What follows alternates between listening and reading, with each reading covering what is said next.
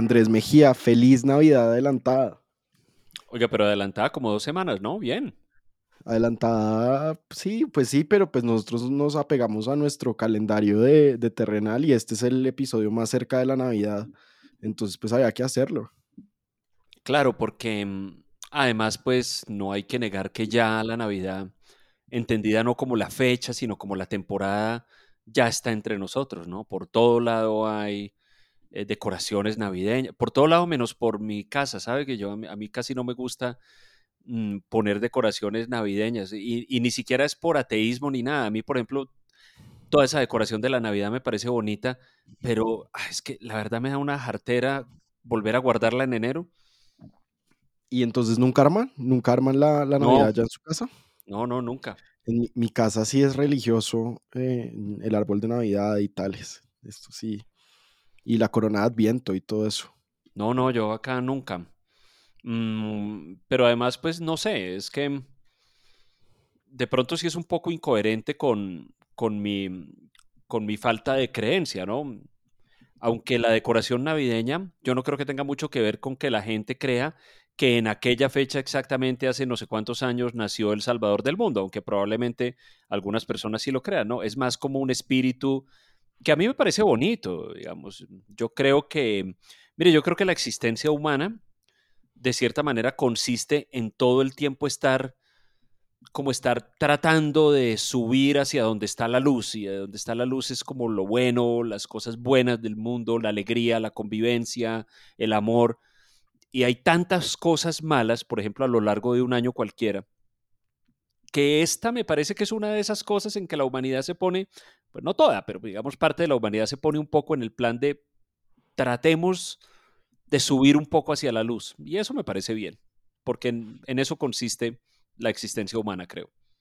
Oiga, y además hay que decir que fue una oyente de Terrenal que nos sugirió que hiciéramos un especial de Navidad, ¿no? Claro, y es una sugerencia que le agradecemos mucho. Claro que sí. Em, no, y pues muchos saludos a todas las personas que nos oyen. Y pues hoy, hoy lo que queríamos hacer era hablar de la Navidad, un poco la retomando esta discusión que habíamos tenido, Andrés, en el episodio sobre la Biblia, un poco qué dice la Biblia, qué dicen los evangelios de la Navidad, del nacimiento de Jesús. Eh, y un poco también cómo la vivimos nosotros. Y al final del episodio tenemos una especie de regalo, que es como un regalo encuesta para las personas que oyen Terrenal. Eh, y es que queremos que escojan uno de los temas de los episodios del año entrante. Eh, y, pero Andrés, antes de empezar, hay una pregunta obligada en cualquier episodio especializado sobre la Navidad. Por favor, establezca usted, ponga punto final a la discusión, ciérrela sea tajante. Duro de Matar es una película navideña, ¿sí o no? Claro, pues la, la uno, ¿no? La, primera no es la, la del edificio, claro. Usted dice, claro que sí. No, pues claro que sí. No, es que mire, la verdad es que hay buenas películas navideñas, ¿no? También hay cosas malas, pero hay cosas buenas. ¿Sabe que, por ejemplo, el otro día yo estaba ahí como desocupado y entonces me puse a, a mirar como cosas como en Netflix o en plataformas y encontré y me, y me volví a ver porque ya me había visto, me vi como la mitad de una película navideña con Nicolas Cage que creo que se llama como Hombre de Familia, algo así, pero es como mala. Eh, pero ahí me vi. Pues eso es un remake de, de, It's a Wonderful Life. La eh, película está de James Stewart, muy. ¿De qué año será esa película? ¿De los 50 o 40, no? Probablemente, sí. Sí, sí, sí. ¿Es un remake de esa? pues sí, como que le muestran a la persona cómo sería su vida sin, sin las cosas importantes, que son la familia, el perro, los hijos. Eh. No, porque, porque en, en, este caso, y pues esto no es muy spoiler porque es el, el principio de la película, em, una, em, la, la, escena o o el planteamiento es Nicolas Cage, que es el actor, el protagonista, es un banquero de inversión en Nueva York, o sea, vive una vida como de ejecutivo muy, urbano, de altísimos ingresos en un gran Muchos saludos a, a Nicolás Esguerra.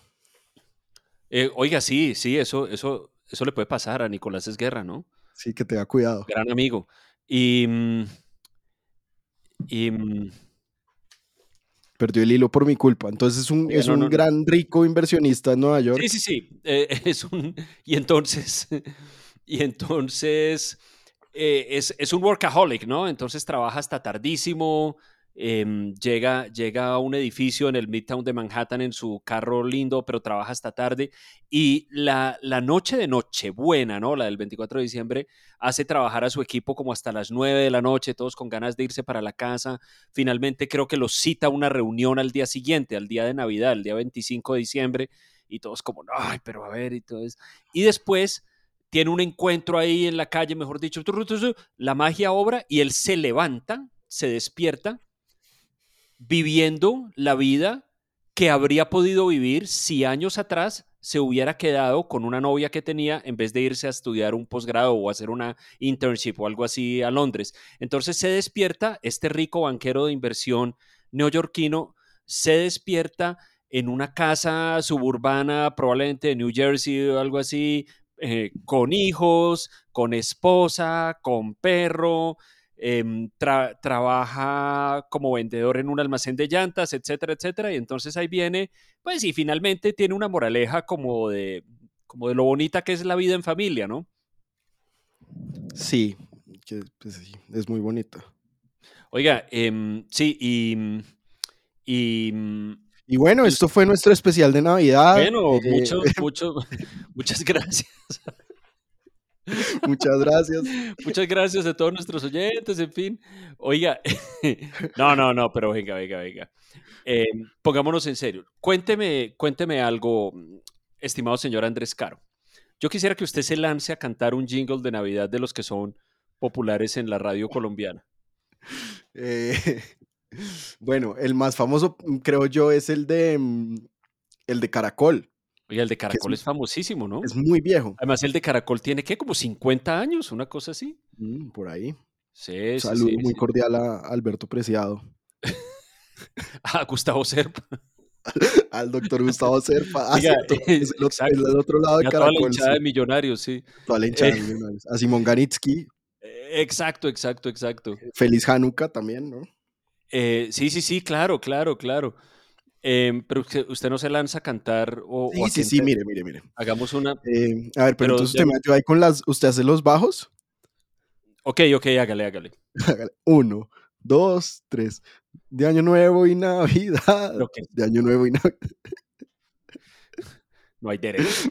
me, puso a cantar solo, en verdad. No, porque los bajos entran más adelante. No, no, no, mira, porque es como, como de Año Nuevo y Navidad. ¿no? De Año Nuevo y Navidad.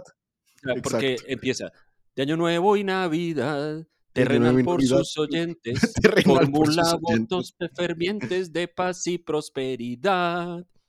Entonces ahí, ahí sigue alto también como de Año Nuevo y Navidad, y ahí entra usted como de Año Nuevo y Navidad.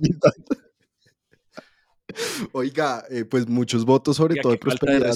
con, la gente, con la gente que nos está oyendo. Bien, habrá, si habrá alguien oyéndonos. Oiga, pues si no se fueron con esto, es gente que de verdad quiere mucho este, este podcast y se les agradece. Oiga, em, bueno, pero ese jingle navideño, señor. No, no, no, cuéntenos porque está el de, el de Águila Roja, ¿no? El de. La Navidad es ah, todo aquello que nos hace recordar, ¿no? Pero, pero ese, ese no es tan emblemático como el de como el de Caracol. Mire, el de Caracol, pues, por ahí vi hace poco que tiene 50 años. Para quienes nos oyen fuera, quienes nos oyen fuera de Colombia, Caracol, una cadena radial muy importante que tiene como 80 y pico de años de existencia y tiene ese jingle para las temporadas navideñas. Mire, yo recuerdo ser yo muy niño y estar oyendo eso por ahí en, la casa, en la radio. Eso es muy, es muy tradicional de las casas en, en, en, Colombia. Oiga, y en verdad en Colombia la Navidad es muy importante. Yo creo que sigue siendo, o sea, es la fiesta más importante. Es la fiesta más, probablemente la fiesta más importante en todo Occidente. Ahorita vamos a hablar de eso, pero en Colombia es muy importante.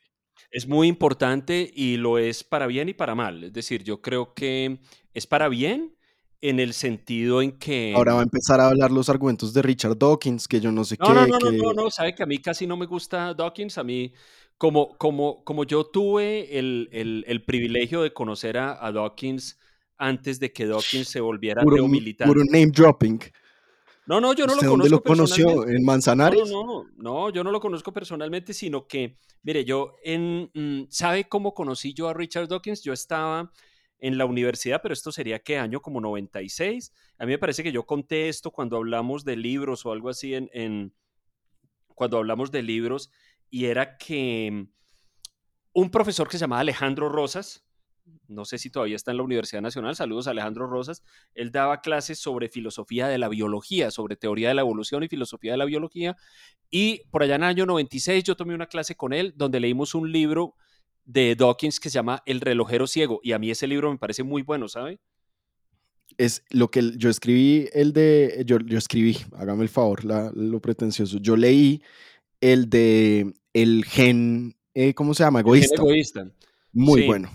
Oiga, pues ese libro es muy bueno. Yo no, yo no estoy, mm, yo no estoy en capacidad de, decir qué tan, qué tan actualizado es desde el punto de vista científico, ¿no? Pero yo me acuerdo que, sí, por allá como años 2000 pico, yo preguntaba a, gente que estudiaba biología o, del, de la Facultad de Biología de la Universidad Nacional, oiga, ¿qué es? cuál es como el estado del arte de, paradigma de teoría de la evolución y le decían a uno que el, gen egoísta de Dawkins, que es decir que la unidad de selección fundamental de la selección natural es el gen, ¿no? Claro. Y, oiga, y bueno, no, pero usted está diciendo que la Navidad era también para mal en Colombia. Pues porque hay mucho trago, ¿sabe? Y yo, yo sí, yo no me quiero poner mojigato, pero yo sí creo que el alcohol es como fundamentalmente, o sea, en neto eh, es malo. Es decir, creo que es malo individualmente, creo que es malo en grupos pequeños, familiares, creo que es malo socialmente. Em, hay mucho consumo de, de alcohol, como consecuencia de eso hay cosas como hacer el ridículo en público, decir estupideces, pelear con gente que uno quiere. O peor aún, accidentes. además, eso no hay que estar borracho, es lo que la gente no, no sabe. No, pero la gente lo hace más frecuentemente estando bajo las, mm. los efectos del alcohol. ¿No? Y lo de la pólvora con los niños. Ah, bueno, esa es otra, increíble. Em, eso es triste, ¿no?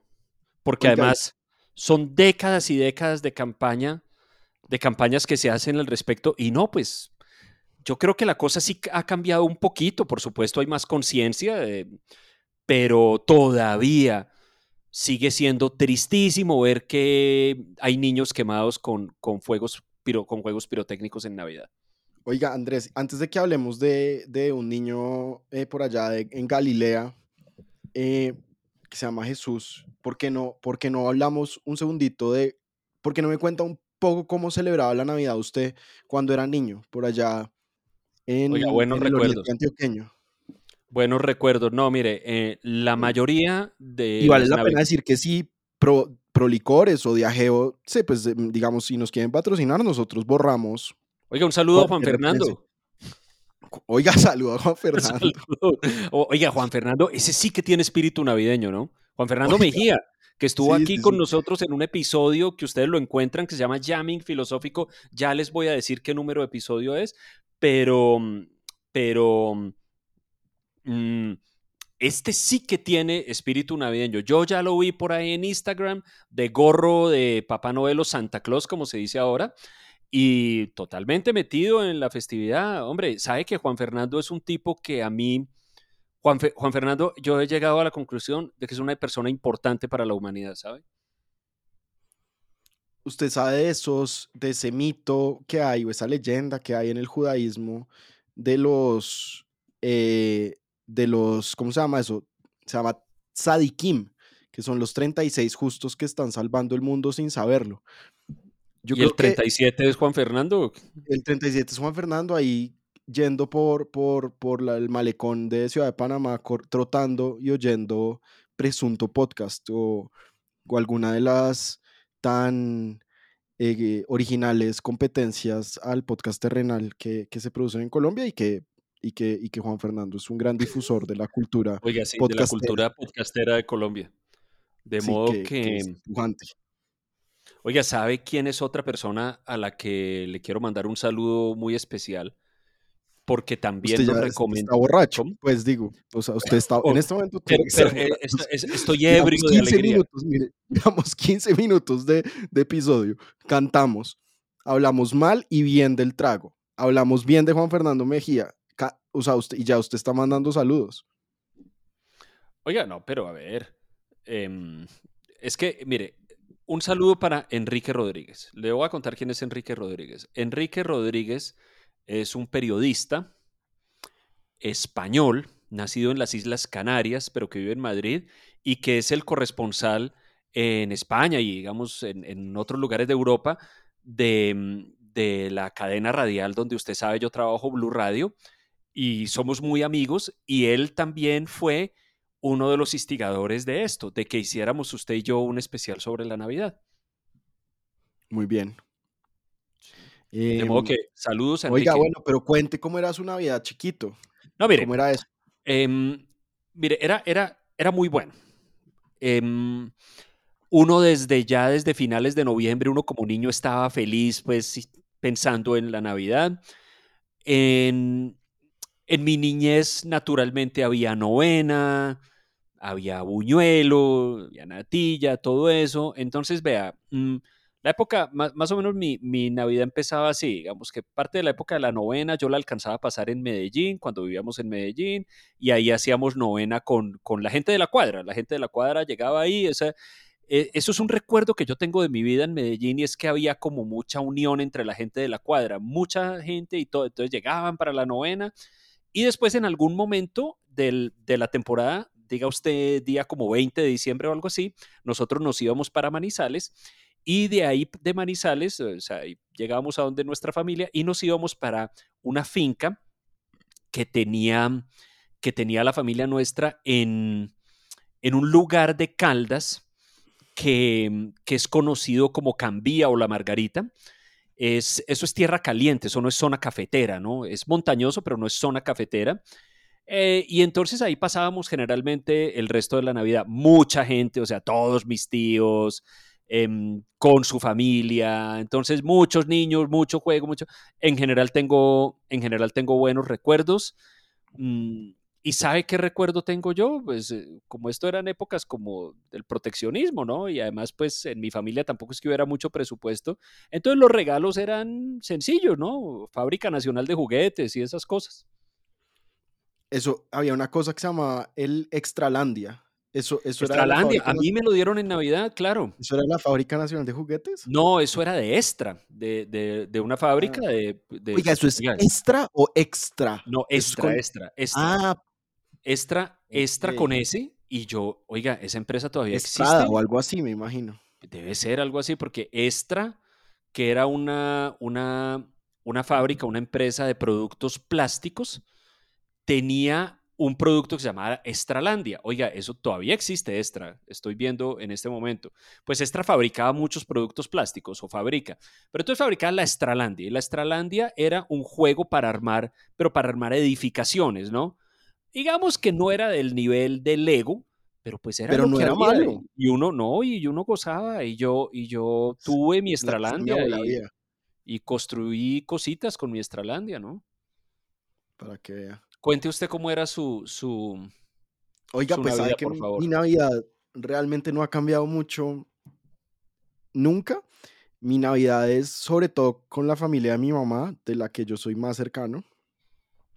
Y es una familia que, pues mi abuela era antioqueña, entonces también parecida, me imagino, a, su Navidad, con las novenas. Con, la Navidad empezaba realmente el día de las velitas para nosotros. Entonces, eso que es como el 7, el día de la Asunción, el 7 de, diciembre, creo, o el 8 de diciembre. El, no, el 7. El 7 es el día de las velitas. Que es la víspera de la Asunción. No, esa no es la, la, Asunción, venga, esa no es la fiesta de la Inmaculada Concepción, o aquí nos van a, o aquí nos van a regañar. ¿o qué? No, no, no, la Inmaculada Concepción es en marzo. No, no, la Inmaculada Concepción es el 8 de diciembre. Oiga, ¿cómo así? Entonces, ¿cuál, ¿Cuál es la del 25 de marzo? Pues no sé, esa debe ser la asunción de, la Virgen María, ¿no será? No, porque fíjese que, que parte de la razón por la que la Navidad se celebra el 25 de, de, de diciembre era para hacerla coincidir con la celebración de la... De la ah, pero ya, no, es que es la Divina Concepción de la Virgen. Exacto, el mire, 8, el 8 de diciembre, ya, bueno, es la qué bueno confusión que usted, qué bueno que usted em, toma ese punto porque yo creo que al respecto hay mucha confusión y ahora el, Sí, sí, el sí. pasado, el pasado 8 de diciembre la vi en Twitter y es, oiga, es increíble que un par de ateos tengan que hacer educación sobre estos temas, ¿no? Increíble, pero vea, También, si, sea, si, sea- si la anunciatura se aparece con algo, pues digo, o sea, no, pero es que mire que, que- ah, oiga, sí, que un viajecito a Roma, ¿no? ya necesito a Roma, sí. no sé. Pero no vea, em, la Inmaculada Concepción, ¿qué significa? Mucha gente piensa, y yo entiendo porque pues el, el- el nombre daría a entender eso, que la fiesta de la Inmaculada Concepción consiste, o el dogma de la Inmaculada Concepción, porque eso entiendo que es un dogma de la Iglesia Católica, em, consiste en que María, la Virgen María, concibió a Jesús sin pecado, es decir, de manera, digámoslo así, casta. Pero no es eso. El dogma de la Inmaculada Concepción consiste en lo siguiente. La Iglesia Católica cree que todos los seres humanos, después del pecado cometido por los seres humanos originales, es decir, Adán y Eva, nacemos con lo que se llama el pecado original. No estamos en gracia, fuimos creados en la gracia de Dios, pero al cometer Adán y Eva el primer pecado, caen de la gracia y todos vivimos en el pecado original, con excepción de una sola persona que nació libre del pecado original, que pues tenía que serlo para poder ser pues, la, la, la madre del Hijo de Dios, no podía ser tampoco una persona cualquiera, ¿no? Entonces, el dogma de la Inmaculada Concepción consiste en pensar que María, desde el momento en que ella fue concebida, estuvo libre del pecado original. Eso es. Y lo que se celebra el 25 de marzo es la Anunciación, que es Ah, eso es Eh, otra cosa. Eso es otra cosa, que es el momento en que el arcángel Gabriel le anuncia a María que va a dar, pues que, que está embarazada de, de- del Hijo de Dios, de, de El Jesús. ángel del Señor anunció a María, dice un- una oración católica. Exacto. Oiga, por entonces una mi, que le debía, decía uno. Pues contestaba uno como mamá en, en el colegio, ¿no? El ángel del Señor denunció a María por una plata que le debía. Bueno. Saludos a todos es- nuestros esa es la suya. Esa es la Claro. suya, sí. Oiga, no, pero pues todo esto con todo el respeto, ¿no? Con todo el respeto, ¿por quién? Pues por todas las personas que, no- que nos oyen y, y quienes tienen alta consideración por, por la Virgen María y, y, por ejemplo, por la Anunciación. Porque, pero mire, em, entonces, Día de las Velitas, que se Día celebra muy especialmente en Colombia. Sí, que... em, y después, pues las novenas. Entonces en mi, en mi casa, como tenemos tantas tías, cada tía organizaba una novena, mi abuela también, entonces uno iba de, de, de novena en novena, y ahí novena, había claro, claro, regalos, buñuelo. No, o sea, que en mi familia nunca ha habido buñuelo, yo creo que tenemos eh, gastri- eh, gastritis crónica todos, o, o nos da mucha, digamos, mucho, eh, muchas agrieras. Ok, Entonces nunca hemos sido muy de, de, de buñuelo, sí, pero eso era muy divertido porque entonces ah, pues estábamos todos mi- con mis primos. claro. Y después la Navidad en Colombia, a mí, yo, yo creo que esto es general, la- realmente la gran celebración de, de Navidad es la, no- la Nochebuena, el 24 El 24 de diciembre en Colombia, diciembre, que es correcto. realmente la víspera de Navidad. Sí, Eh, y, mm, y ahí pues es cuando, cuando, cuando se dan los regalos y a los niños eh, nos acaban a pasear por la noche para que buscáramos a, al niño Dios en el cielo. El niño Dios que es realmente equivalente funcional a, a Papá Noel, aunque uno no entiende cómo esa equivalencia funciona, se necesita una inteligencia antropológica como de Levi Strauss para que, para que la explique. Y, y, y eso era la Navidad. Y el 25 íbamos a almorzar a la casa de mi abuela paterna, que ya era una cosa mucho más de ajiaco y, y, y vino tinto. Sí, Y, y le digo que ahora, que ahora vuel- ha vuelto a ser así, porque otra vez hay niños en la casa, porque están los hijos de mis primos, que eso hace que la Navidad otra vez tenga mucha, pues nos dé mucha ilusión a todos. pero usted no es de encerrarse cuando todos están ahí festejando y todo, usted encerrarse en una biblioteca y A decir, no, es que yo soy ateo. un poco molesto ahí a, a- a leer a Kierkegaard o algo así. No, nunca. Y, y mire que, que tengo un tío, que usted lo conoce porque es famoso en la red social antes conocida como Twitter, ahora X, que se llama Luis H. Aristizábal. Claro. Eh, saludos a, a, Luis H., a Coco, como le decimos nosotros. Y, y, y, y, Coco era un poco así, era, digamos, no, yo no, no, no, estaba mucho en la Navidad, no le gustaba mucho, aunque siempre estaba, pero ahora que, que, está, que está un poco más viejo y que además están mis, mis sobrinos, entonces están los niños, entonces él, es, él se volvió la estrella de la Navidad ahora. Y, ¿Cuenta chistes? O? Cuenta chistes, ¿no? Está ahí todo el tiempo, baila con los niños. Sí, yo, sí soy, yo sí soy hartísimo, aburridísimo en la fiesta de Navidad. O sea, usted es Grinch, como dicen. Pero no, no, no, no, no Grinch, porque Grinch es, es una. El concepto de Grinch es que a uno le molesta la Navidad. A mí no me molesta. A mí no me molesta, en serio. Pero tampoco. No, pues es que además yo soy así en general. O sea, no, no. Mm, ni la Navidad ni ninguna otra cosa. Como no. Entonces, cuando hay fiestas eh, de Navidad o algo así, o, yo, yo, prefiero estar tranquilo y mire, yo he pasado, sobre todo en mis años ya adultos, he pasado varias navidades solo sin que eso signifique para mí ninguna molestia. Y mucha gente se preocupa por mí y me dicen, ay, pero ¿cómo así? ¿Dónde va a estar? Y yo, no, pues ¿dónde va a estar? En, pues en mi casa.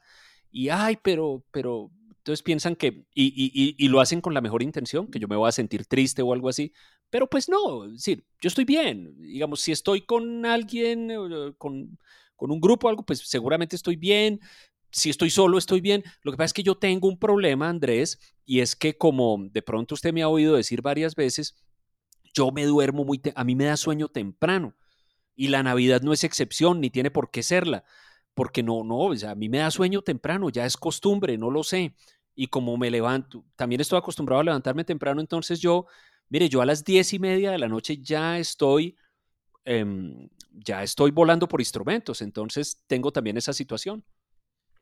Oiga, y pues entonces, ah, mucho más mérito que, que esté dispuesto a hacer un especial de Navidad para, para Terrenal. Pero además es que, mire, yo, yo sí quiero hacerle un reconocimiento a una persona que, em, que, está un poco detrás de esto y es una oyente nuestra que se llama Natalie Basto Aguirre. Y ella nos mandó un mensaje, un mensaje muy, muy, muy grato que, mm, en, el que, en el que nos sugería esta idea de, y pues que alguien llegue a pensar como pensó ella entonces, que pues nosotros podíamos producir algo bueno de Navidad, nos llenó de emoción. Entonces, para Natalie, muchas gracias por oírnos, muchas gracias por sugerirnos este episodio y aquí estamos dando lo mejor de nosotros. Exacto. Oye, pero entonces, bueno, continúe. Yo estoy dando lo mejor de mí y Andrés Mejía está dando lo mejor de mí. Exacto, exacto, sí, sí, que es buen negocio. Que es buen negocio. Venga, entonces, mire, venga, le voy a contar una cosa. Y usted me dirá si esto que le voy a decir es un poco conspiranoico. O no, no exactamente conspiranoico, sino si usted cree que yo le estoy metiendo a esto un poco de misterio, pero mire, voy a decirle una cosa que es totalmente cierta, esto no me lo voy a inventar yo tengo una sensación desde que era niño, y lo recuerdo perfectamente. Es decir, la Navidad supuestamente es un misterio, ¿no? Porque nace el Hijo de Dios, todo esto. Y pues, son cosas que yo creí hasta cierto momento de mi vida, pero yo siempre tuve la sensación de que 21 o 22 de diciembre eran noches misteriosas. Y como en esa época, estoy hablándole que yo tenía 8, 9, 10 años, sí me quedaba hasta tarde, es decir, normalmente hasta muy tarde. ¿Sabe que yo era muy trasnochador cuando era niño? Me quedaba hasta tarde y estábamos, por ejemplo, en la finca que le conté. Y entonces yo me quedaba hasta tarde y viendo la oscuridad del cielo y todo eso. Yo tenía una sensación completamente espontánea y gratuita, es decir, no causada ni por ninguna lectura ni nada, de que esas eran como noches misteriosas. Muchos años más tarde, yo me entero, pues cuando aprendo esto, que el 21 de diciembre es el solsticio de invierno, es el día más corto del año en el hemisferio norte, es el solsticio de invierno en el hemisferio norte, y que esta fecha, muy vinculada a tradiciones, rituales europeas aborígenes, digámoslo, ¿no? Célticas, del norte, del norte, nórdicas, en fin, era una fecha de, de, inmenso, de, inmensa, de inmenso valor ceremonial y como usted sabe, y seguramente nuestras oyentes, nuestros oyentes han oído, existe la hipótesis de que la fecha de Navidad se haya artificialmente movido al, al, hacia, hacia ese tercer cuarto de diciembre para hacerla coincidir con el solsticio de invierno. Sí, y, lo, que, lo que es cierto, Andrés, es que el solsticio de invierno, que es importante en muchas civilizaciones, como usted acaba de decir, porque además marca el principio del, del invierno, lo del, del, invierno más duro. Eh, el equivalente, de hecho, el equivalente es el equinoccio de, de primavera, que es el 25 de, de marzo, el, el, día de la anunciación. Eh, pues ¿sí? no, no, no. Y, y pues, y muchas civilizaciones celebraban el solsticio de invierno eh, porque ocurrían dos cosas o tres cosas eh, muy particulares que tienen que ver con, con, con, con las civilizaciones eh, agrícolas. Y es que por un lado ya estaba lista, ya estaban, digamos, los vinos y las cervezas ya estaban, ¿cómo se dice eso? tratados, ya tenían alcohol. Se habían fermentado, ya Ya estaba fermentado. Por el otro lado, empezaban los meses más duros de hambruna, porque el, invierno implicaba em, pues escasez. Y finalmente había que matar a los animales, porque eh, se congelaban, se salaban y porque además tener un animal en invierno es muy caro, porque consume mucha, mucha comida que los seres humanos y que los seres humanos necesitan. Entonces coincidan esas tres cosas con, con el día más corto del año, es decir, el día en el que menos luz hay del año, y, empezaron a hacer estas, esta serie de, fiestas y celebraciones em, para el solsticio. Y en, la antigua Roma, y parte de lo que vamos a hablar, o, todo lo que vamos a hablar hoy ocurre en la antigua Roma, y no es porque Andrés y no es ya la pase pensando en Roma. Pensé que ya íbamos a eh, acabar. Exacto. Em, se celebraba la Saturnalia, Que, era una de las, que era una de las grandes fiestas religiosas pues por, por, por Saturno. Claro.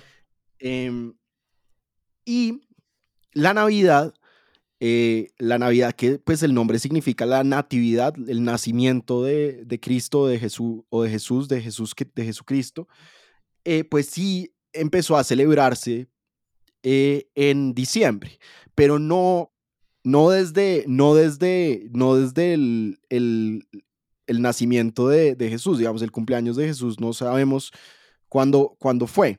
La tradición es del, empieza, solo, solo desde el 336 tenemos registros, o sea, desde el 336 después de Cristo, tenemos registros de que se empezó a celebrar la Navidad el 25 de diciembre, y solo desde el 350 después de Cristo con el Papa eh, Julio I, Julio I, eh, se empieza, se establece que la fecha es el 25 de diciembre. Y esto tiene que ver tanto como por esta, hay, unos, hay gente que dice que es como una venganza del, del esclavo, como de, eh, eh, de la gran fiesta religiosa, la Saturnalia de la antigua Roma, es suplantada o, se, o, es, su lugar es ocupado por, por, por, una de las fiestas más sagradas del cristianismo, de esa religión, de los excluidos, de los esclavos, de los pobres, eh, pero realmente pareciera ser que la, que, la, que la razón es para hacerla coincidir con los nueve meses que han pasado desde el, desde el día en que se consideraba que era la anunciación, que es el 25 de marzo, que es el comienzo de la primavera, que tiene mucho que ver con los ritos de la fertilidad. Entonces, eh, los ritos de Venus en, en la antigua Roma se hacían también en la primavera, los ritos Afrodita en Grecia se hacían en la primavera, pues porque la primavera es la fertilidad, es, la lo fertilidad, es el amor, claro.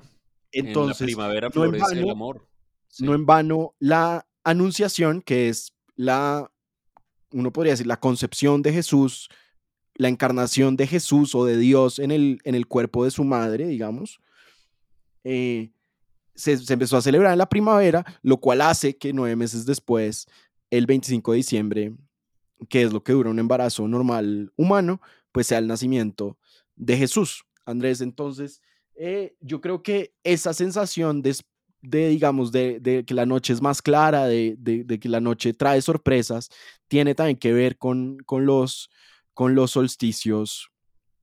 Con el solsticio de invierno. Y mire, para mí, una de mis fiestas más importantes, o la que yo más, una de las que más quiero es la, es la Noche de Reyes, que es la Epifanía, que es el 6 de enero, que en las tradiciones de la iglesia cristiana oriental coincide con la Navidad, pero que en la, en la iglesia romana católica coincide más, es, es con el momento en que los reyes o los reyes magos encuentran a, a, Jesús en el pesebre en Belén, eh, es lo que se conoce como la Epifanía. Claro. Y yo, y para mí es, un, es, un, es muy especial porque una de mis obras favoritas de Shakespeare se llama Noche de Epifanía eh, o Noche de Reyes. Eh, en inglés es, es Twelfth Night, que significa la noche 12, porque es la, la, la noche número 12 después de la, del nacimiento. Y se celebraba también en la Europa, en la Europa medieval y renacentista, la Noche de Reyes era una especie también de carnaval, en que lo, lo de arriba se, se, volvía lo de abajo, en que los pobres se volvían ricos. Eh, y eso tiene que ver con el acto de, de, que tres reyes muy ricos de Oriente se agachen ante... Sí, claro, se arrodillen ante un niño que nace en un pesebre, sí, exacto.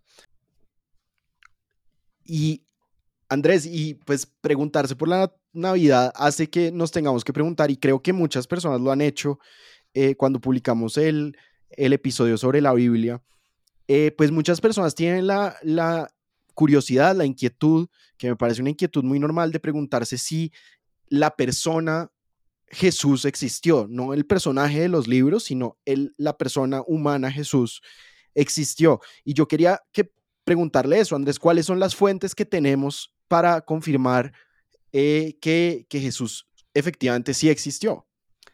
Andrés, mire, de esos hechos importantes de la antigüedad, la existencia de Jesús de Nazaret probablemente es de los que está más firmemente establecido, digamos, de los hechos bíblicos, por ejemplo. ¿Por qué lo digo? Porque hay otros que no lo están tanto. O sea, ¿cómo, cómo, cómo podemos nosotros, no voy a decir ni siquiera saber, pero más o menos tener alguna certeza de que hechos narrados en textos tan antiguos ocurrieron o no, hay varias formas de hacerlo. Digamos, hay evidencia arqueológica, hay evidencia textual que viene por fuentes orales o escritas. Y con la existencia de Jesús de Nazaret, hay un, hay, hay, un, hay un elemento y es que la vida de Jesús de Nazaret aparece referenciada de varias maneras en varias fuentes que son a su vez independientes, es decir, que no, que no se copiaron una de otra o que no es la una sucesora de la otra, sino, por ejemplo, esto aparece en textos romanos, esto aparece en textos hebreos, esto aparece en tradiciones locales varias, esto aparece en textos griegos, todo parece indicar, Andrés, que durante el reinado del emperador Augusto, que como hemos contado en alguna ocasión, fue el primer emperador de Roma, nació en la Judea romana, que no, si no me equivoco, no era exactamente una provincia, era como una dependencia. La provincia era Siria. Era, la provincia era Siria, era una dependencia, por cierto, muy inferior y muy poco apreciada por los romanos, ¿no? O sea, no era como, no era como Egipto o no era como Grecia era una, por allá una región poco apreciada por los romanos y que constantemente les daba problemas, nació allí un niño que vino con el tiempo a convertirse en alguna especie de líder religioso importante que afirmaba y sus seguidores afirmaban, hacía milagros. Esto es importante, es decir, no es, no es un hecho anecdótico, es, es, importante por razones eh, que, digamos, en esa época, en, en, esa región, digamos, en el Mediterráneo oriental, había muchos predicadores, había, como existían las profecías hebreas que hablaban de que algún día vendría un salvador de la humanidad, había más de uno que reclamaba, esa, que reclamaba ese título. Entonces sabemos que em, esa persona Jesús, que aparentemente había crecido en Galilea, predicó en Galilea. Galilea es el norte de lo que hoy es Israel y que en esa época era el patio trasero del patio trasero que era esta región de Judea. O sea, Galilea no tenía mucha importancia para los romanos y para el mundo y para el mundo romano. Y sabemos que esta persona, Jesús de Nazaret, afirmaba ser el Hijo de Dios y el Salvador del mundo. Sabemos que por esa razón Eh, sabemos que llegó a Jerusalén a hacer esta predicación por la época de Pascua. Sabemos que por esa razón fue enjuiciado. digamos que la qué tan distribuida está la responsabilidad entre las autoridades hebreas del templo de Jerusalén y las autoridades romanas es materia de discusión. Y sabemos que fue ejecutado con el castigo más infame, bajo y de y, despreciable que había en la Roma antigua, reservado para la peor gente de lo peor, los esclavos, los ladrones no ciudadanos, en fin, que era la crucifixión. Entonces, eso lo sabemos, Andrés, porque está en muchas fuentes.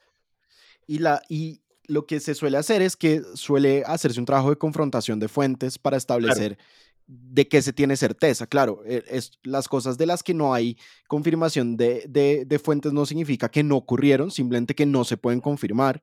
Digamos, la, la, ausencia de evidencia no significa la, la ausencia la de, de, ausencia, sí. La evidencia de ausencia.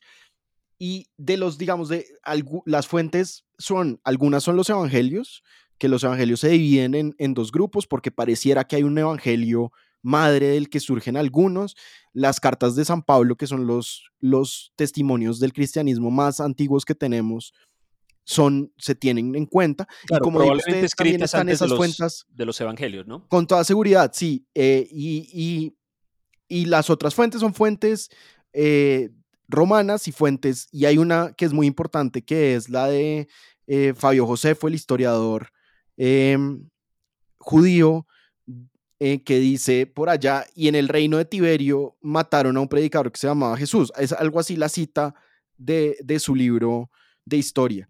Y sobre lo que no hay discusión, digamos, hay dos hechos de la vida de Jesús, solo sobre dos hechos no hay ninguna discusión, son que fue una persona que fue bautizada por Juan el Bautista, que está así es. en la mayoría de las fuentes, y que fue eh, crucificado bajo el mandato de, de Poncio Pilato.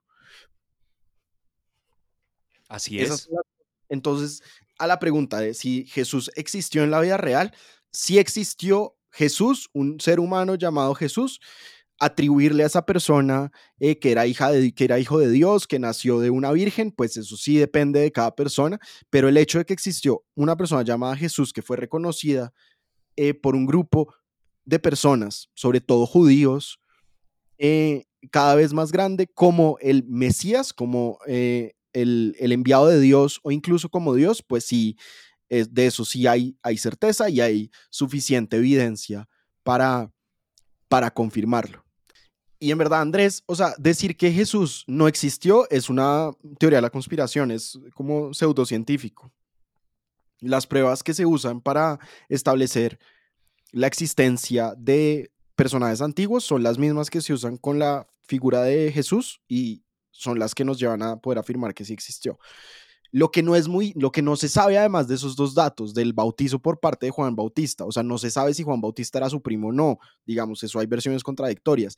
Y además del, su, de su juicio por Poncio Pilato, es poco lo que se sabe. De hecho, está en discusión el lugar donde nació.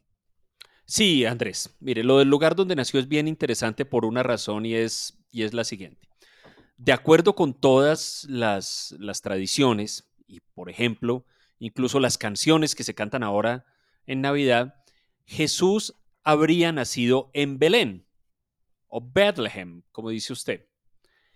Y em, hay, digamos, mm, gente en el mundo de la arqueología o de la historia antigua que tiene dudas sobre esto. Ah, recuerde, Andrés, que Em, parte de esta tradición que viene desde los evangelios habla de un censo que los romanos organizaron y que para poder cumplir con ese censo, María y José, los padres de Jesús, viajaron desde Galilea, donde vivían, hacia, hacia Belén y, em, y, y, allí fue que nació, y allí fue que nació Jesús. Pero ¿qué pasa? Mm, no hay, digamos, ninguna evidencia concreta, dura, de que Jesús hubiera nacido efectivamente en Belén. Se sabe que creció en Galilea y era conocido como un, como un hombre de Galilea, del norte de, Judea. O sea, el nombre de Jesús siempre fue Jesús de Nazaret. O sea, que Nazaret es, en Galilea, claro. exactamente. Que Nazaret es en Galilea, exacto. Exacto, que Nazaret es en Galilea. Y, em, y hay dos cosas que despiertan la, la duda de la gente en el mundo de la historia antigua y la arqueología, que son las siguientes. Primero, parecería haber un incentivo para que los redactores de los evangelios, por así decirlo, hicieran nacer a Jesús en Belén. ¿Cuál es ese incentivo? Que las profecías hebreas hablaban de un salvador del mundo, de un salvador de la humanidad que iba a nacer siendo parte del linaje de David. Belén, ciudad ligada con David, o sea, la ciudad de, David, tenía sentido, y, así lo anunciaban las profecías, que allí nacería el salvador de los, de los humanos. Entonces, por un lado, eso. Pero por otro lado, Galilea era un lugar, de acuerdo con lo que sabemos, de tan poca importancia en esa época que parecía poco probable que, una, que, que, un hombre nacido en Galilea pudiera llegar a reclamar semejante nivel de liderazgo e importancia que luego vendría a tener Jesús. Entonces, sobre lo del lugar de nacimiento, hay dudas, naturalmente, sobre otros hechos de su vida también, pues por supuesto, sobre los milagros, sobre otras cosas, etcétera. Pero que, Ah, bueno, Andrés, y pues por la cuestión esta del solsticio que, estamos hablando, hay dudas también sobre la fecha o la época de su nacimiento pero pues su existencia sí parece muy certificada por todas las fuentes. Y fíjese que, que sobre el, nacimiento, a que estamos hablando de la Navidad, es decir, de la natividad, del, del, ciclo alrededor del nacimiento de Cristo, realmente, aunque usted dijo los evangelios, la Navidad solo aparece en dos evangelios, en dos de los cuatro evangelios canónicos. En el de San Mateo y en el de Lucas. Usted que, quiere mucho el Evangelio de Juan, se acuerda que, el, eh, como dicen los teóricos de la literatura, el Evangelio de Juan empieza in media res, empieza con el bautizo de, de Jesús con San Juan Bautista, ya siendo Jesús adulto. Sí, después eh, de echar ahí una carreta de que en un principio era el Logos. Exacto, empieza Logos y después eh, San Juan Bautista. Juan Bautista. Los, únicos, los únicos que hablan del, del nacimiento de, de Jesús son el de Lucas y el de San Mateo. Y realmente, si uno los compara, no es mucho lo que tienen en común. El, el, más famoso, sin duda, es el de San Mateo, es el que, al que estamos acostumbrados, que tiene la huida a Egipto, que tiene los Reyes Magos, eh, que tiene eh, algunas escenas de, de, Jesús en su infancia. Pero realmente ese es el, ese es el evangelio que es más judío o, o, o digamos, o judaico de los evangelios. ¿Y a usted a quién una huida a Egipto, que a quién le recuerda un, un, rey malo que es Herodes. Eh, pues a Moisés, que es el, el gran, el centro del, Antiguo Testamento, el, centro, eh, eh, el carácter central del, de la Torá. Entonces, de alguna manera, lo que, lo que se ha dicho es que San Mateo en ese evangelio quiere conectar a Jesús con la tradición judía. Entonces, en, en ese evangelio, de San Mateo en que Jesús reivindica la Torá y cita eh, la ley em, y habla de los, de los profetas y de las profecías de Isaías y Ezequiel, de los, de los profetas del Antiguo Testamento. Y ese es el Evangelio que hace más énfasis en, el, en la conexión entre Jesús y, em, y, el rey David, vía su padre, que es eh, José. José, un constructor, un carpintero, eh, de, Nazaret que se casa con, con María. Y fíjese que hay una cosa muy interesante, y es que así como el de San Mateo tiene a los Reyes Magos y tiene el escape a Egipto y tiene el censo y tiene la noche de los santos inocentes cuando el rey Herodes, luego de que los Reyes Magos van y le dicen venimos a adorar al rey de, Israel, decide matar a todos los niños. Oiga, sí, em, ahora, eh, ahora, hablamos de eso porque ese sí que es un hecho disputado por expertos en historia y arqueología. Claro, y que lo que, lo que realmente es es una cita a las masacres de los, de los egipcios que están en el Éxodo. Eh, lo que hace el, el, el, Evangelio de San Lucas, recordemos que San Lucas es el discípulo de San Pablo, o sea, que es decir, de una tradición completa, pues no completamente, pero distinta a la de, a la de San Pedro y San Mateo, digamos, los, los, los, ¿cómo decirlo?, los seguidores de Jesús más, más judíos y conectados con el judaísmo. San Pablo, si bien es judío, rompe con el judaísmo y pertenece más bien al mundo greco-romano, de la antigüedad tardía. Em, el Evangelio de, de, San Lucas tiene, empieza, por un lado, el centro de la, del ciclo de la Navidad no es José con su, con su linaje, sino María. Esta joven em, mujer virgen que va a tener a un niño. Eso puede hacer referencia a la Eneida, que dice que en, la que Virgilio profetizó que un niño iba a nacer de una virgen.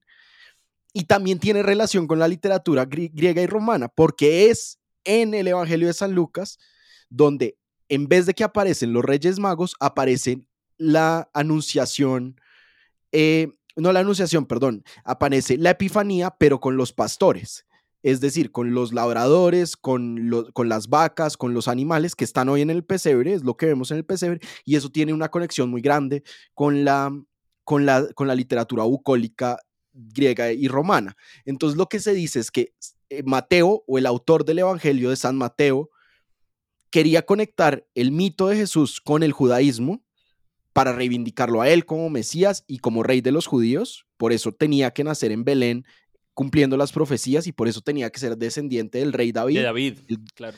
El gran rey del, del, del judaísmo. Mientras que Lucas, respondiendo a las cartas de San Pablo y a la peregrinación de San Pablo que lo llevó a morir en Roma, le está hablando es al imperio romano. Entonces, de alguna manera, le está hablando a los, al, imperio romano y a las márgenes del imperio romano, al Mediterráneo, porque quiere convencerlos a ellos de que, de que este niño es el hijo de Dios y es Dios. Y es, esas son las dos fuentes que tenemos de la, de, la, de la Navidad, realmente, esos dos evangelios. Y los evangelios, Andrés, en general, se escriben para promover una historia o para promover, no sé cómo decirlo, una causa que en ese momento tenía, enfrentaba muchas dificultades, mucha competencia, porque como, como recordábamos hace un momento, en esta época, en toda esta zona de lo que hoy llamamos el Medio Oriente, el Mediterráneo Oriental, había muchos predicadores, había muchos magos, había muchos mesías proclamados, no sé, en fin, entonces supone uno que quienes hayan escrito los evangelios, que no necesariamente han sido una persona por cada evangelio, sino puede haber sido una escuela, un grupo, es decir, estas personas probablemente se sentían tentadas, como decía usted ahora, a vincular esto con otros textos, de modo que esa vinculación con otros textos reforzara y le diera carácter a esta historia y le diera credibilidad. Por ejemplo, ¿con cuáles? Con las profecías hebreas, con las profecías judías tradicionales, Isaías, Ezequiel, etcétera, que por ejemplo hablaban del, nacimiento de, un niño del linaje de David y viene a nacer Jesús en la ciudad de nacimiento de David, que a mí igual sabe que desde niño cuando yo leía esto me parecía impresionante que la figura del rey David es tan, tan, tan importante, de tanto nivel, o era tan importante para los hebreos en ese momento que habían pasado por muchas dificultades, ¿no? Desde, desde el cautiverio de Babilonia, la, la, invasión griega de Alejandro Magno y luego el reino de sus descendientes, etcétera, luego la ocupación romana, en fin, todavía veían en David como aquella figura del esplendor de la unidad hebrea em, o judaica en su, tierra, es tan importante la figura que el propio Salvador de la humanidad tiene que establecer sus credenciales mostrando mediante esa narración en el Evangelio que es descendiente de David. Así es, y yo creo que uno, a uno se le olvida, pero, pero los dioses que estaban en competencia o los sistemas religiosos que estaban en competencia, eh, pues eran el del Imperio Romano, el de Roma, y el de Grecia y el de las religiones orientales, y de repente llegan estos evangelios a contar no solo que Dios, el Dios creador, porque es el Dios del Antiguo Testamento, el Dios de los judíos, el Dios que hizo las cosas, el Dios que hizo el mundo, no solo que ha vuelto al mundo, sino que ha vuelto en la persona de un, de un niño, de un bebé. De un bebé. Y a través de una virgen pobre, de una niña pobre, de una niña de unos 16 o 17 años, asustada, perseguida, y yo creo que usted y yo hemos hablado mucho de Tom Holland y del hecho de que la cruz es, usted lo acaba de decir, un, elemento de tortura, pero hay también en el nacimiento de Jesús y en su encarnación, de la encarnación de Dios en Jesús, un acto muy, muy radical, digamos, un cambio de, paradigma muy radical en el que Dios, es decir, la persona más poderosa, infinitamente más poderosa que cualquier otra, otro ser en el mundo, en el universo, se vuelve un niñito, un bebé, un recién nacido, perseguido en el desierto. Y eso, pues es, yo creo que si hay una imagen que cambia eh, la civilización de la antigüedad al cristianismo, al, cristianismo occidental, es esa imagen. Claro, es una simbología impresionante, Andrés. La simbología de la, de la Navidad es impresionante porque, miren, probablemente uno en este momento de la historia pierde esta perspectiva, pero tengamos en cuenta que en el momento en el que el cristianismo como idea nace y empieza a, esparcirse por, por, esta región, venimos de decenas de miles de años en que la vida humana básicamente había consistido, digamos, los valores que, que, guiaban el funcionamiento de las sociedades humanas, todos giraban alrededor del poder y de la fuerza, fundamentalmente. Es decir, el, el, el, cristianismo viene y se vuelve verdaderamente revolucionario con estas ideas de que los que verdaderamente heredarán el mundo son los débiles, de que los últimos serán los primeros, de que los pobres, los enfermos, los desafortunados, los incapaces son los bienaventurados y, no, y, y, y que, y que el mundo prometido no será para los fuertes, no será para los emperadores, no será para los conquistadores, no será para los que ganan batallas, sino será para los débiles y para los oprimidos. Esto es absolutamente revolucionario, es un viraje total frente a los valores que hasta ese entonces, y uno diría de ahí en adelante, porque pues parece ser valores humanos casi que naturales, han guiado a la humanidad. ¿Y cómo no establecer desde el principio eso, Andrés, con una simbología tan fuerte como que el Hijo de Dios, el Salvador del mundo, el Rey de las Naciones, etcétera, llámelo como llame, es un niño pobre, vulnerable, que tiene frío, que nace en pleno invierno, en un pesebre, es decir, en las condiciones más humildes posibles. Entonces, desde ahí se empieza a establecer esa, esa simbología que vendrá luego a ser la característica del cristianismo de acuerdo con el cual, de acuerdo con la cual son los débiles quienes serán salvados y quienes serán eh, eh, eh, bienaventurados en el mundo. Los débiles, los enfermos, los pobres, los, los, los, perseguidos. los últimos, los perseguidos. Y, y, uno puede, pues digamos, uno si, si se pone cursi también puede uno pensar que, pues que, que la Navidad es sobre, sobre eso, ¿no? Sobre la persecución y sobre la, y sobre la hospitalidad, digamos, por el pobre y recibir al pobre. Y muchas tradiciones lo tienen así, o sea, digamos, en la Navidad se le dan regalos a los pobres, es la idea, a los niños, eh, se cuida de los ancianos.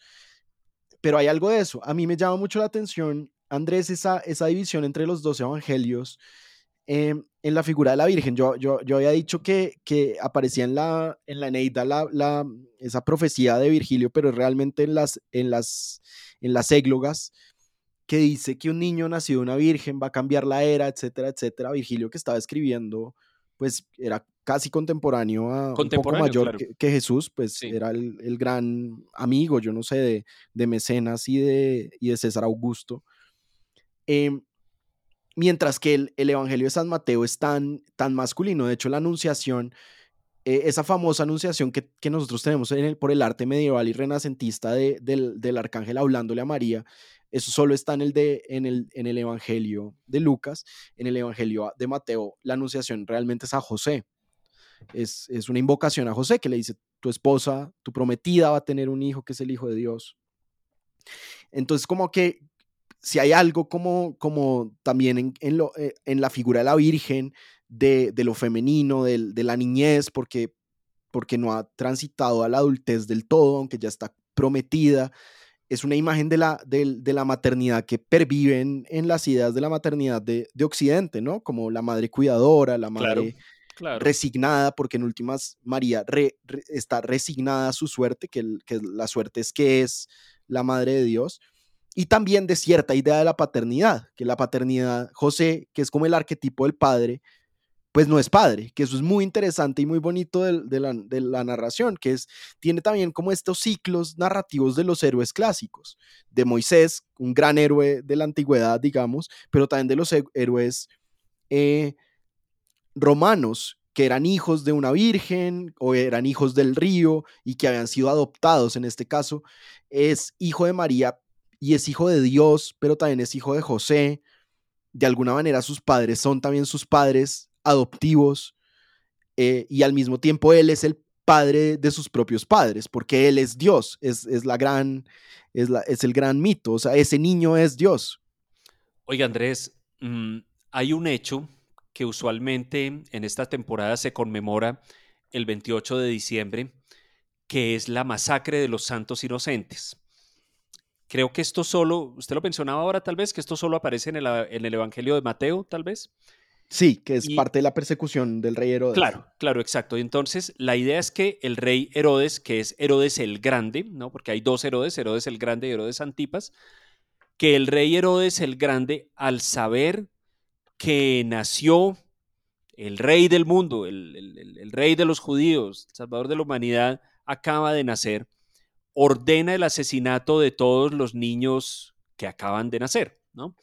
Em, pues obviamente aquí no vamos a entrar en esas cosas eh, de las inocentadas y todo eso que, son bromas que están vinculadas a... Eso lo dejamos para el próximo episodio. Eso lo dejamos para el próximo episodio, exacto, las inocentadas del año. Em, pero sobre esto, Andrés, no hay ninguna evidencia histórica. Un hecho de semejante nivel seguramente lo narrarían otras fuentes. Flavio Josefo, por ejemplo, probablemente lo mencionaría. Es que además los romanos no lo hubieran permitido. Es que Herodes era un rey cliente del imperio romano. Hay que recordar eso. Herodes, no era el rey. Herodes era rey. El que mandaba era un general. Pero claro, es decir, era, era un reinado casi simbólico. A Herodes le dejaban hacer cosas y Herodes es famoso, por ejemplo, por la construcción del segundo templo de Jerusalén y otras obras que construyó. Pero básicamente Herodes mandaba bajo la tutela del, del imperio romano. Los romanos eran los que verdaderamente mandaban allí. Los romanos muy probablemente no lo habrían permitido, como usted lo acaba de decir, aparecería en alguna fuente. Es que estamos hablando de que la sociedad romana y el imperio romano, digamos, esta época, desde la República incluso, es de las sociedades antiguas que más dio historiadores. Hay muchos historiadores romanos de este periodo, de periodos anteriores, periodos posteriores, que, que y, y no solo historiadores, hay escritores, hay naturalistas, hay gente como Plinio el Viejo que llegó a viajar hasta el Golfo Pérsico. Es decir, esta gente realmente le gustaba escribir y documentar. Pues la masacre de los santos y era un imperio construido por la escritura, digamos, todo se mandaba por escrito. Todo por escrito. Eh, y es la época donde más escritura hay en el Imperio Romano, porque es realmente es el reino o el mandato del primer emperador de César Augusto, el hijo adoptivo de Julio César, eh, es la época, digamos, romana de restauración gloriosa. Y es el periodo clásico de la, literatura romana, ¿no? De la literatura latina. Es el periodo de Virgilio, de Ovidio, de Horacio. Es decir, es una cosa seria, ¿no? Sí. Y y mire que sobre Herodes hay un, hay un, hay un tema muy fascinante con, con, lo de la Biblia y con lo de los evangelios, Andrés, porque usted decía que no sabemos muy bien la fecha ni el lugar de nacimiento, pues tampoco sabemos el año de nacimiento. Y entonces acá la gente va a tirar el computador o, el, o va a apagar el carro o va a tirar el celular si está corriendo y va a decir, ¿cómo, cómo así que no sabemos? No, por favor, no, por favor, no. El año de nacimiento de no Jesús. Nos hagan eso. Si contamos, si contamos nuestros años con, esa, con ese nacimiento, esto se llama 2023 porque fue hace, 2023, años. sí. Pues noticia, Andrés. Herodes se murió en el año cuarto antes de Cristo. Pero ¿cómo ha sido? Ya usted me acaba de desbaratar toda mi cronología. Entonces, no sabemos en qué año nació Cristo. Sabemos que nació, las fuentes dicen que nació bajo Herodes, entonces probablemente nació en el máximo en el, en el cuarto año antes de Cristo. Ok, un poquito antes entonces, sí. Y hay fuentes paralelas que nos hablan del, de Juan el Bautista. Hoy no vamos a hablar mucho de Juan el Bautista porque es un personaje de la, de la vida pública de Jesús que dicen que empezó a, a predicar y a bautizar gente en el, en, en el, agua, en, la, en, el agua del Jordán en el año 15 del, del reinado de, de, Tiberio, que fue el emperador que, que sucedió a... Augusto, claro. A, Augusto. Y, fue el emperador, como usted lo recordaba hace un rato. exacto, bajo, bajo cuyo reino eh, murió, fue crucificado Jesús. por su, claro, Jesús va eh, y Juan el Bautista lo bautiza de acuerdo con la tradición evangélica, siendo ya Jesús un adulto, ¿no? Así es. Y pues nosotros tenemos parte de los mitos que nos han llegado es que eh, Juan el Bautista era el hijo de la, de la hermana de, María, eh, o sea, primo hermano de, Jesús. Eso no, no es claro, ni está en, en, suficientes fuentes para confirmar, pero sí, al igual que sabemos que un predicador llamado Jesús existió en, en Judea y en Nazaret en esos años, sabemos que otro eh, llamado Juan el Bautista, o sea, Juan el quien bautizaba, también vivió por esos años y que se conocieron. Oiga, Andrés, ¿sabe qué leyenda me gusta a mí? Porque le pone como un halo de misterio a la cosa. Es, es una leyenda según la cual en, la Roma antigua existía... La, pata sola, va a decir. La Madre Monte. Eh, existían una, una especie de oráculos que era la Sibila, ¿no? Oráculo femenino y supuestamente en algún momento la Sibila había, había pronosticado que un rey nacido en el oriente iba a acabar con, con Roma. Y claro, la interpretación de esa, de esa profecía de la Sibila es que algún día iba a llegar un rey, qué sé yo, de Persia, por ejemplo, a caballo o en un carruaje espectacular, lleno de oro, al mando de un ejército como dice Heródoto en, su descripción de las guerras médicas, un, ejército de dos millones de hombres, poderoso y resplandeciente desde el oriente, acabar con Roma. Pero resultó ser, de acuerdo con la interpretación medieval cristiana de esa leyenda, que fue un rey nacido en un pesebre, mm, en esas condiciones que acabamos de describir, el que terminó de alguna u otra manera poniendo fin a la sociedad pagana de la antigüedad, que era Roma. Lo cual es muy, a mí, yo no sé si estoy muy de acuerdo con eso, pero eso es para otro, para otro episodio, Andrés, porque a mí me parece que, que si algo salvó eh, la civilización greco-romana fue el cristianismo, y lo más probable es que sin el cristianismo, que está tan arraigado en el Mediterráneo, lo que hubiera terminado pasando es que las, las, las tribus germánicas eh, se hubieran tomado Italia y eso que nosotros llamamos la antigüedad clásica se hubiera perdido de no ser porque, porque estaba guardada y cuidada por la, por la iglesia. Bueno, y mire, el, el, el, imperio romano en sentido estrictamente técnico, casi que jurídico, sobrevivió hasta el año 1453 como un imperio cristiano en Constantinopla, ¿no? Claro, en Oriente, sí. De hecho, mire, le voy a decir, como yo soy medio desocupado, entonces usted sabe que yo, yo salgo aquí a caminar por mi barrio y aquí a una cuadra de donde yo vivo hay un parque que tiene una iglesia. Una iglesia pues con una arquitectura muy, muy actual, todo eso. Nada especial. Pero cuando yo veo esa iglesia, yo pienso y me doy cuenta que estoy viendo un vestigio del imperio romano.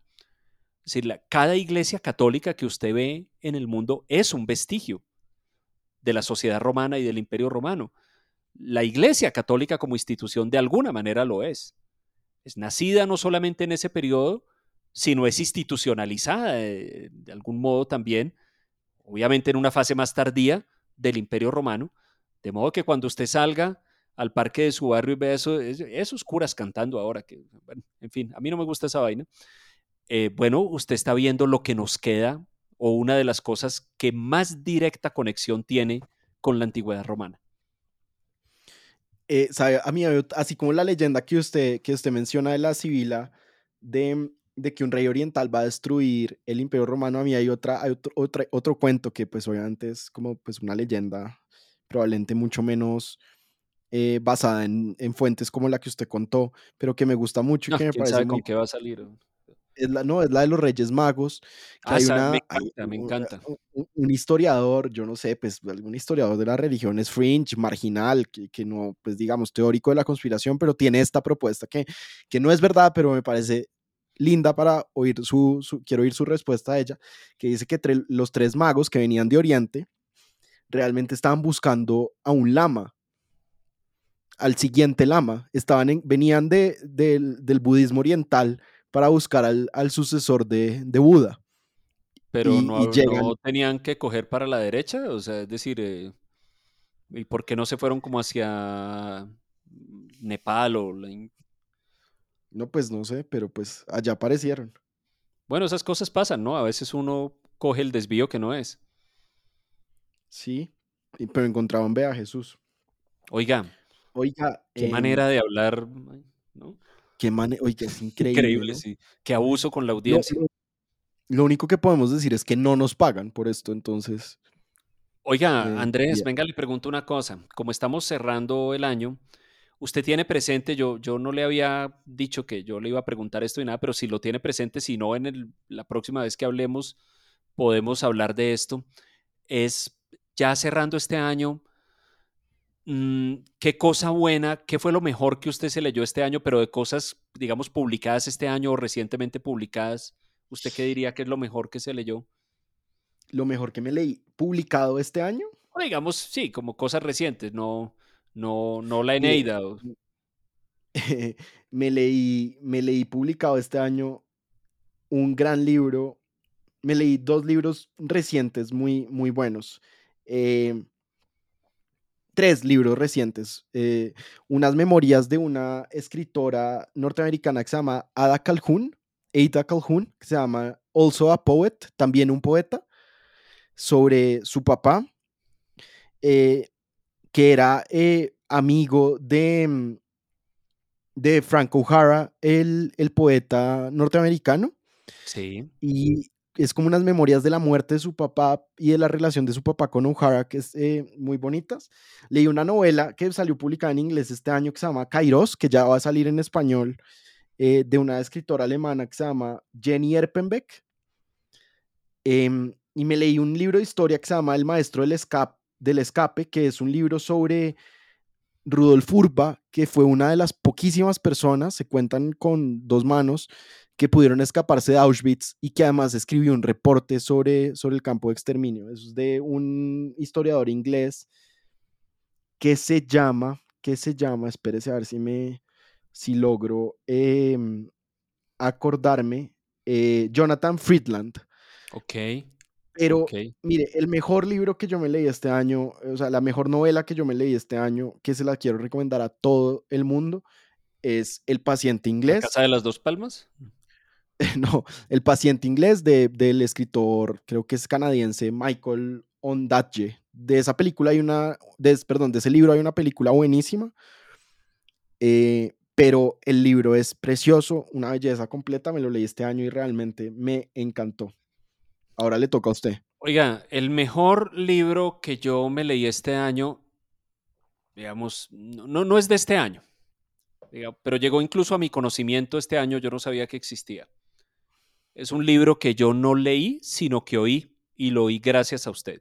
Y es el libro sobre los hermanos Wright, que son los inventores del primer aeroplano, escrito por David McCullough, que es un famosísimo historiador muy prolífico y grande, eh, el señor Andrés Caro, aquí presente, tuvo, tuvo el gran detalle de regalarme en mi cumpleaños este, este libro, pero me lo regaló como audiolibro.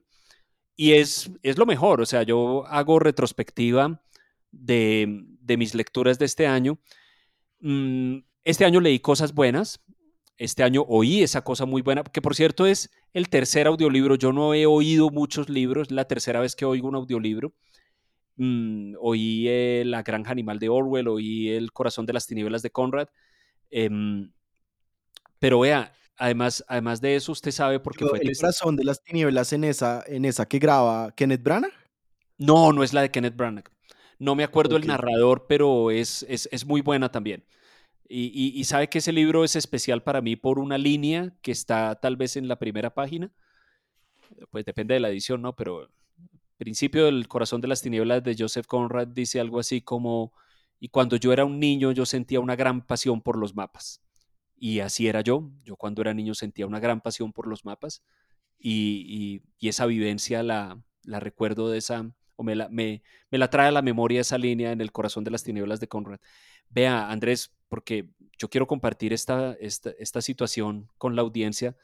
Usted recuerda que, digamos, como hacia mediados de este año yo tuve una crisis eh, ¿cómo se llamará eso? No sé si literario, de lecturas y todo, pero que no me gustaba nada, ¿se acuerda?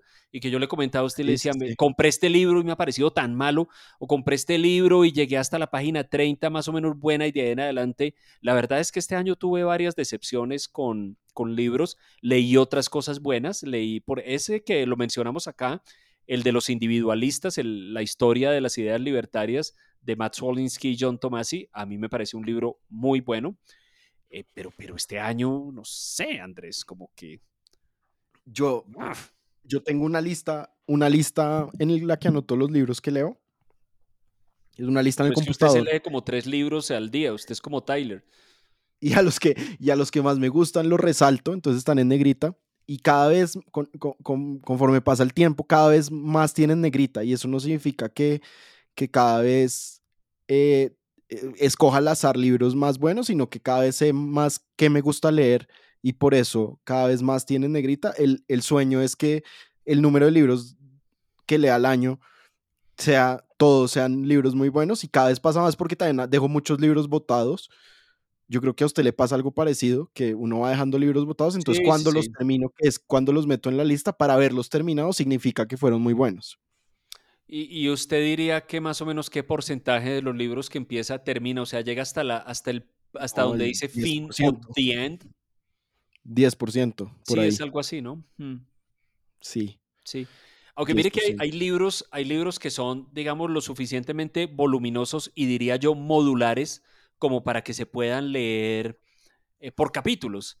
Entonces, por ejemplo, uno que leí este año que me gustó mucho que no es un libro actual, de hecho es un libro publicado hace muchísimo, varias décadas, que se llama Presente durante la creación o algo así, Present at the Creation, de Dean Acheson, que fue, em, eh, que fue secretario de Estado en la administración de Truman y que fue un diplomático muy importante em, de Estados Unidos.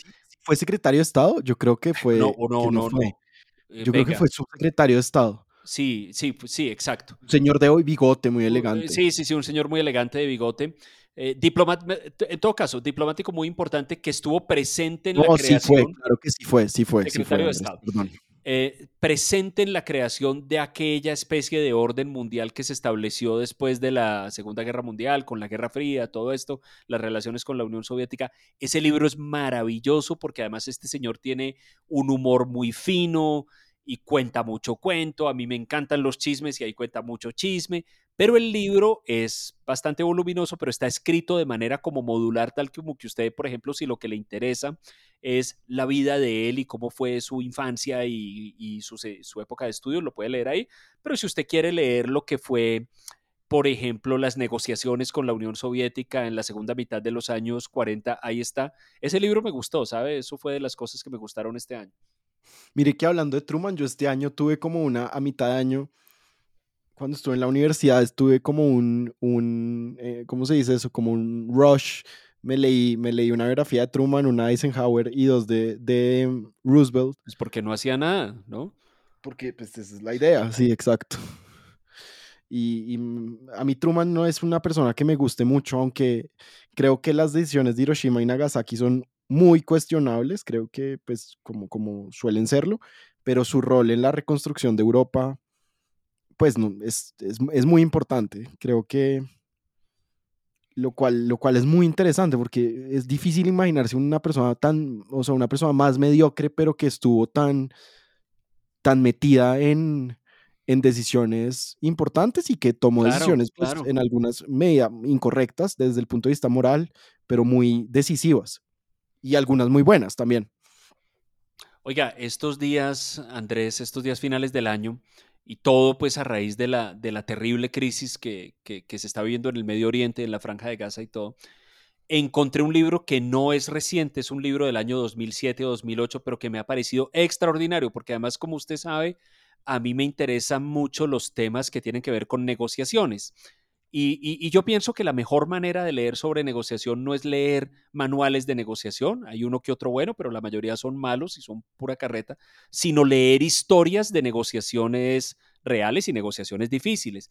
Y hay un libro que se llama algo así como La Tierra demasiado prometida, eh, Match to Promised Land, de Aaron David Miller, que fue miembro de los equipos negociadores que, de Estados Unidos que participaron en las negociaciones entre Israel y los palestinos, en las negociaciones de Madrid, de, del acuerdo de Oslo, de Camp David, etc.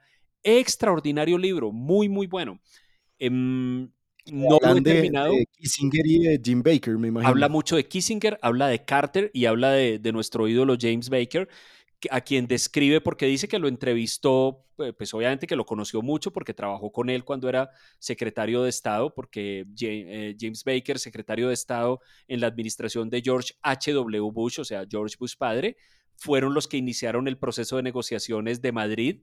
Y, Oiga, ¿podemos decir en público lo mucho que Terrenal admira a, Bush papá? Oiga, pues es que básicamente es mi... Es, eh, eh, él y Baker son mi, mis Reyes Magos, mi guía.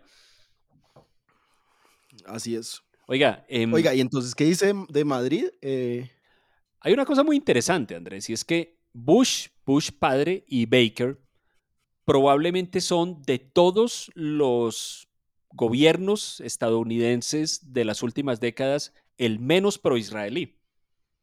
Mm, y en ese sentido, el que más, el que, el que de manera más equilibrada trató de, mediar o de, o de facilitar un proceso de negociación sin que se percibiera tanto como se percibió en el caso de otros gobiernos que estaban demasiado inclinados hacia el lado israelí. De hecho, Baker es famoso por, por haber dicho en un testimonio ante el Congreso algo así como, bueno, el día que Israel quiera en serio hablar de paz, pues que nos llamen. Y dio el teléfono de la Casa Blanca en la audiencia del Congreso, que nos llamen, aquí está el teléfono, mire, es, yo no sé, 421, lo que sea, dio el número.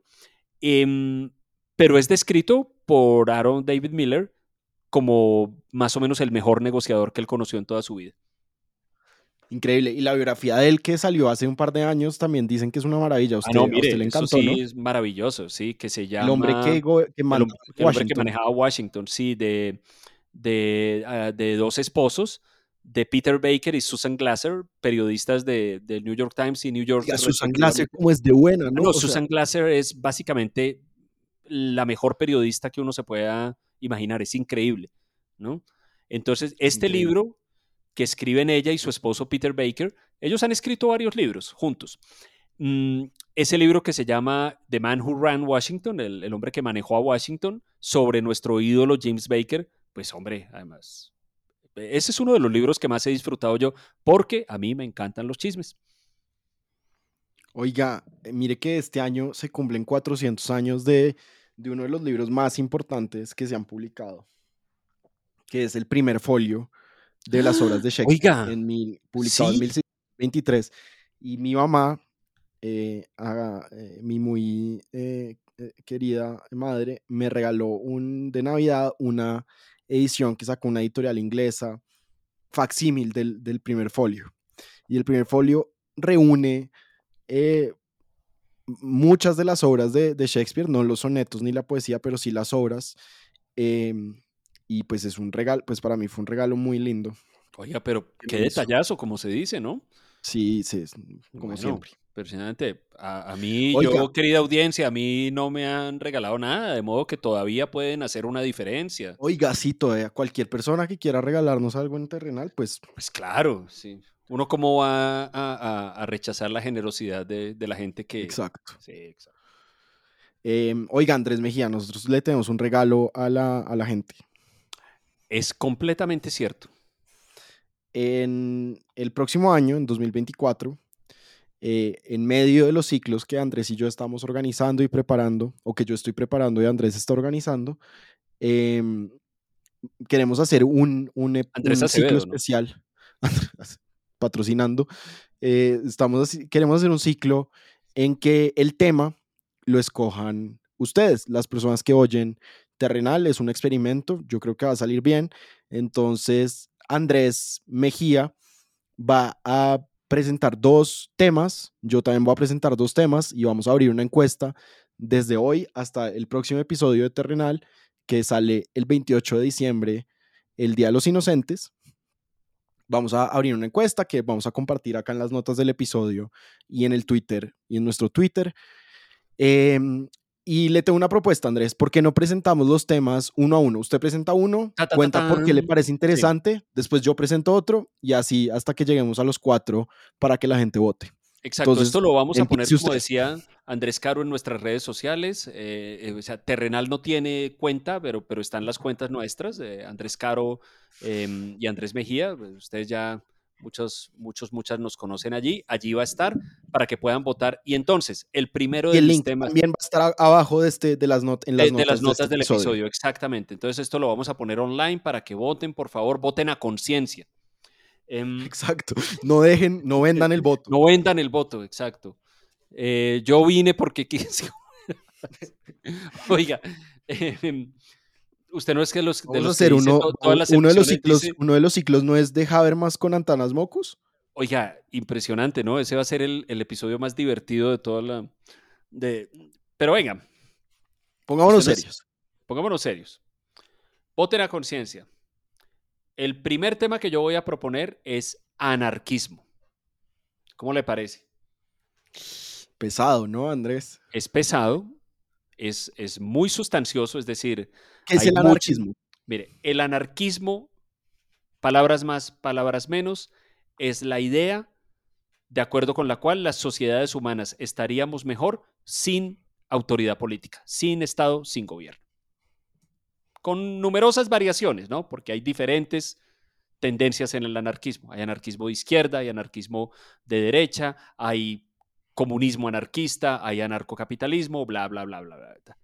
Pero hay una tradición de pensamiento muy interesante en el anarquismo. Y la razón por la que yo lo quiero proponer, Andrés, es porque a mí el tema me interesa mucho por una razón y es que si usted se pone a pensar el anarquismo es una tesis muy atrevida en el sentido de que uno prácticamente da por sentado que vivir en sociedades organizadas bajo una autoridad, bajo una ley, eh, bajo instituciones y, fuerzas que hagan cumplir esa ley, es casi que un hecho natural, ¿no? Es, lo que dice Aristóteles, dice el, el ser humano es un animal político, o sea, nosotros lo hacemos, es parte de nuestra naturaleza vivir organizados en sociedades con autoridad política. El anarquismo es una idea, es como un relámpago en la oscuridad en el sentido de decir, no, realmente, sea o no sea un instinto natural, lo que sea, estaríamos mejor sin autoridad política. No la necesitamos, sería, todo sería mejor si nos pudiéramos gobernar solos. Em, entonces, anarquismo hay, como le decía ahora Andrés, de muchas tendencias de muy diferente origen, todo eso. Hay textos muy importantes, hay pensadores, pensadoras importantes. Mi primera propuesta entonces es anarquismo. Oiga, Andrés, yo como, como usted lo aprecio tanto, le tengo un regalo virtual que es el artículo de la Enciclopedia Británica de 1911 sobre anarquismo. Yo no sé si usted lo ha leído. Lo escribió ni más ni menos que un señor que se llamaba, que era un príncipe además ruso, que se llama Piotr Kropotkin. Que es una de las principales figuras del pensamiento anarquista. Tal vez la más interesante. Ese artículo es buenísimo porque explica el anarquismo perfecto. Em, y pues nada, a mí, a mi anarquismo me gusta mucho. Ahí va la primera Yo, propuesta. Andrés, voy a proponer en primer lugar un ciclo sobre historiadores griegos.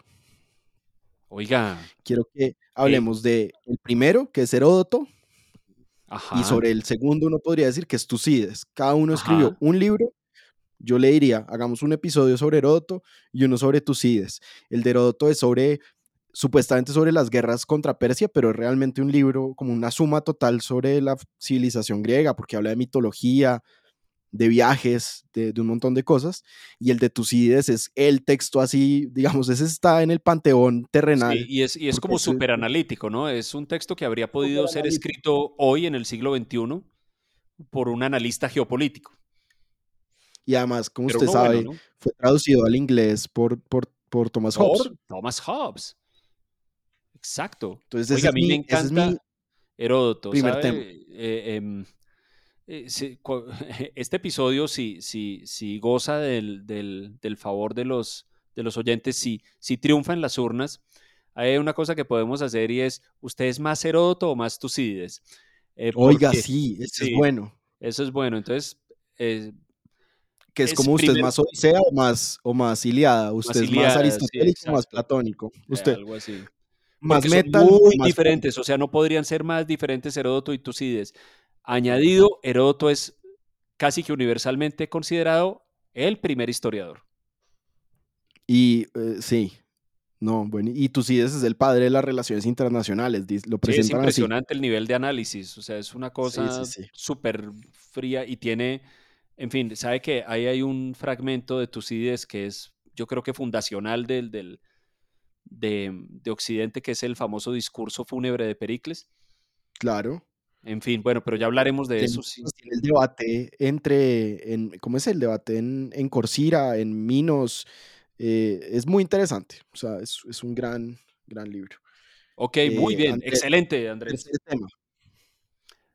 Mi segundo tema, para Eso, este... Sí, segundo para tema este, y tercer...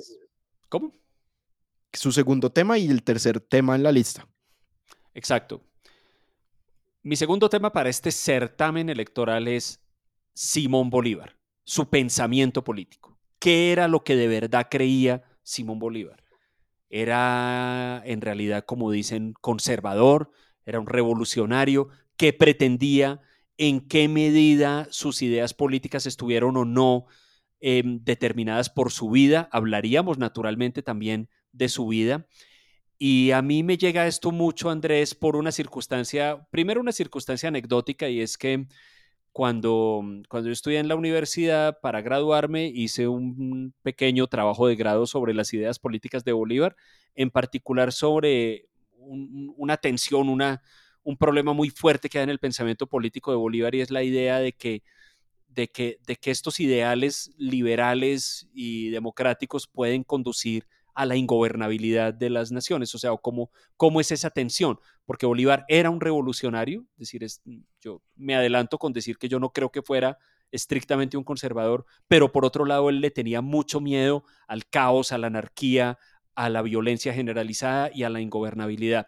De modo que mi segunda propuesta es Simón Bolívar, libertador, eh, en fin, todo lo que ustedes ya saben, qué era lo que de verdad pensaba en política.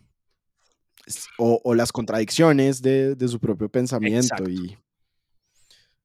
Oiga, mi último, mi último, es, de pronto es un poco tramposo porque, porque creo que es muy taquillero mi último candidato. Antanas es, eh, es Michel de Montaigne, el filósofo del Renacimiento francés. Impresionante, ¿no? Escribió los ensayos. Oiga, pero yo, estoy, yo quedé antojado de hacer los cuatro, pero no. El año entrante solo vamos a hacer uno de esos. Sí, hay que poner algo de orden, ¿no? Exacto. En eso somos más como Tucídides que como Heródoto. Oiga, pues Andrés, está, está muy interesante. Esa, a mí, por mí, cualquiera. O sea, yo haría feliz cualquiera de los cuatro. Sí, yo también. ¿Sabe Entonces, que hay, varias, hay varias personas que nos han sugerido lo de Montaigne. Sí, es como un, pensador que ha tenido mucho, eh, mucho reconocimiento reciente.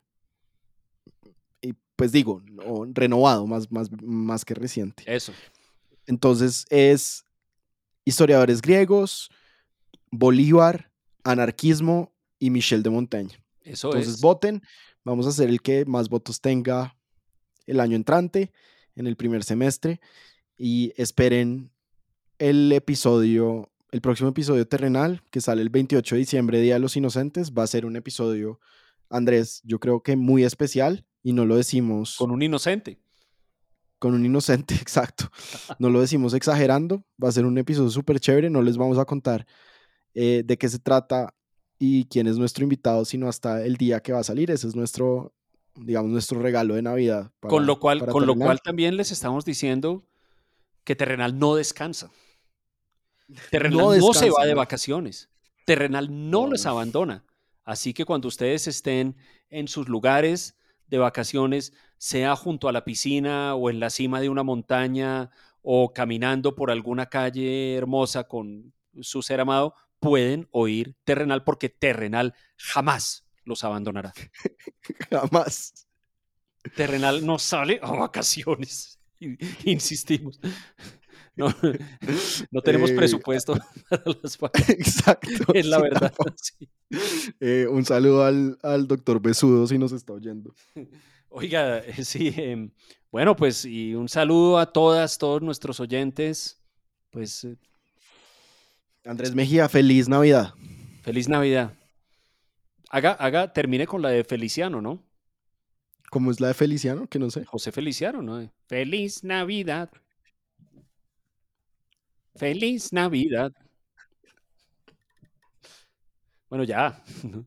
Pero usted contribuye. pero en algo. termínela, Feliz termínela. Navidad, próspero año y no sé qué sigue. ¿Seguridad? No, seguridad no debe ser. Próspero año. Seguridad. Esa es la versión uribista de. versión de Uribe. Chao.